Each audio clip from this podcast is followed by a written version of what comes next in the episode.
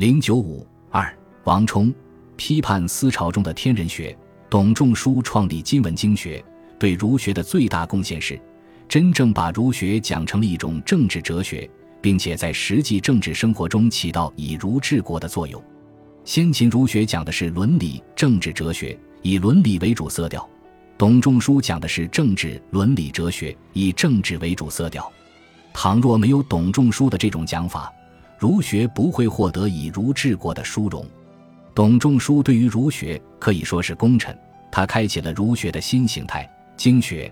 可是对哲学来说，却未必称得上功臣。他的讲法傍依着神权，傍依着皇权，在相当大的程度上失落了独立的话语权，失落了理性精神，至多算是半哲学。对于先秦哲学家的理性主义哲学精神，他显然不是发展了，而是倒退了。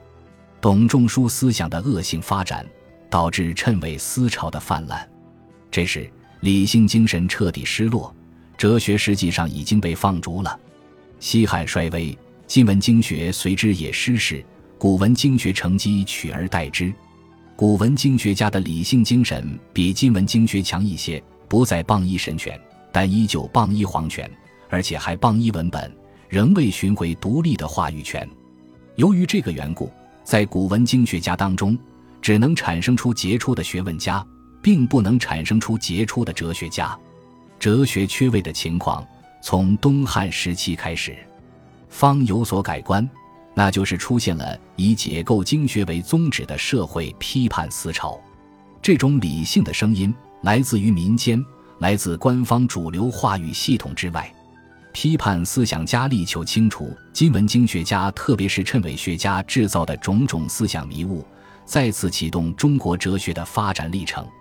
在他们的队伍当中，有王充、王弗、崔实、仲长统、荀悦等人，其中最杰出者非王充莫属。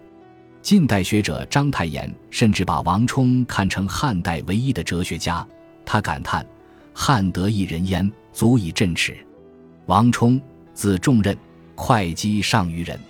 他做学问很认真，善于独立思考，以自己的见解为主，不傍依任何人。他敢于挑战权威，提出独到见解，真正具有哲学家的品格。他留下的著作只有一本《论衡》，《论衡》相当于现在的哲学术语批判。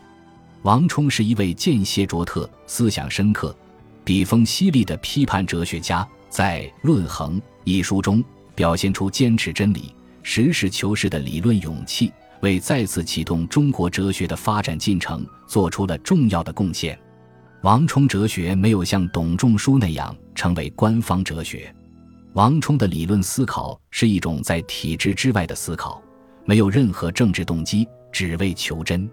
他大胆解构今文经学。试图把董仲舒的醉醺醺的哲学变成一种清醒的思考，他是一位高扬理性的民间哲学家。